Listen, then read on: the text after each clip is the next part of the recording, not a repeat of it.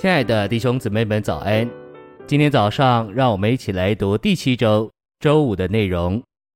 今天的经节是尼希米记四章十七节：建造城墙的、扛抬重物的，都佩戴兵器，一手做工，一手拿兵器。铁萨罗尼迦前书二章二节：我们从前在腓立比受苦害，又被凌辱，就如你们所知道的。然而，还是在我们的神里面放的，在极大的征战中，对你们讲说了神的福音。晨星喂养。今天在主的恢复里有许多美好的圣徒，但我们缺乏进取心。各大洲若有七百位进取的人，在完成神经纶的事上就会大有成就。我们读尼西米记时，需要留意尼西米的进取。他虽是平民，是王的仆人。却积极进取，向神自愿效劳，有负担建造耶路撒冷城。他也积极向王陈明他的请求。王问他为何面带愁容，他就放胆进取地对王说道：“他为耶路撒冷城的负担。”我们看见主话中的这点是很重要的。信息选读，在预表里，许多人照着他们天然的性能和天然的美德。暂时为神所用，这有属灵的含义。这事的例子是尼西米和他的进取，就是他属人行为上的美德。在预表里，天然的事物暂时为神所用；而在新约预表的应验里，一切天然的美德和性能都该被带到十字架上，这些需要被置于十字架，并被除去。我们中间许多人以为，将某样事物置于十字架。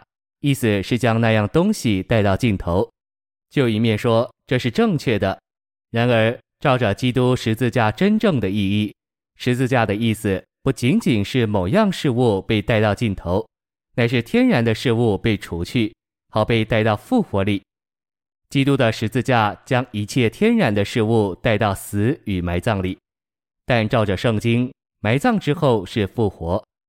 我信摩西有很强的性格。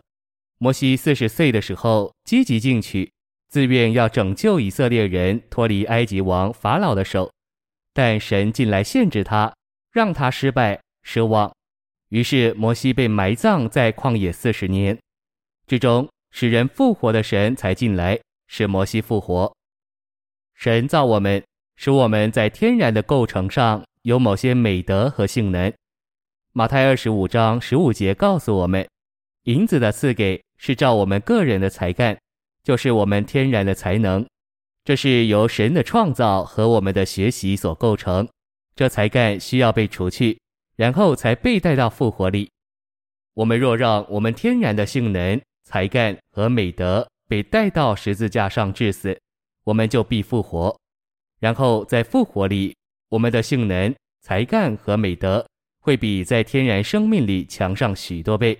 这些东西仍是我们的，却经过了死与埋葬，现今在复活里，我们继续存在，但我们同我们天然的才干已被带进复活里。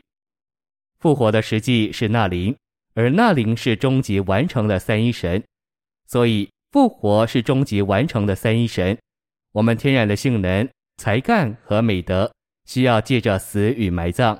从我们天然的生命迁到终极完成的三一神力，我们若不应用这原则，一切未受定十字架查验的天然性能、才干和美德，在我们中间就会像野兽一样。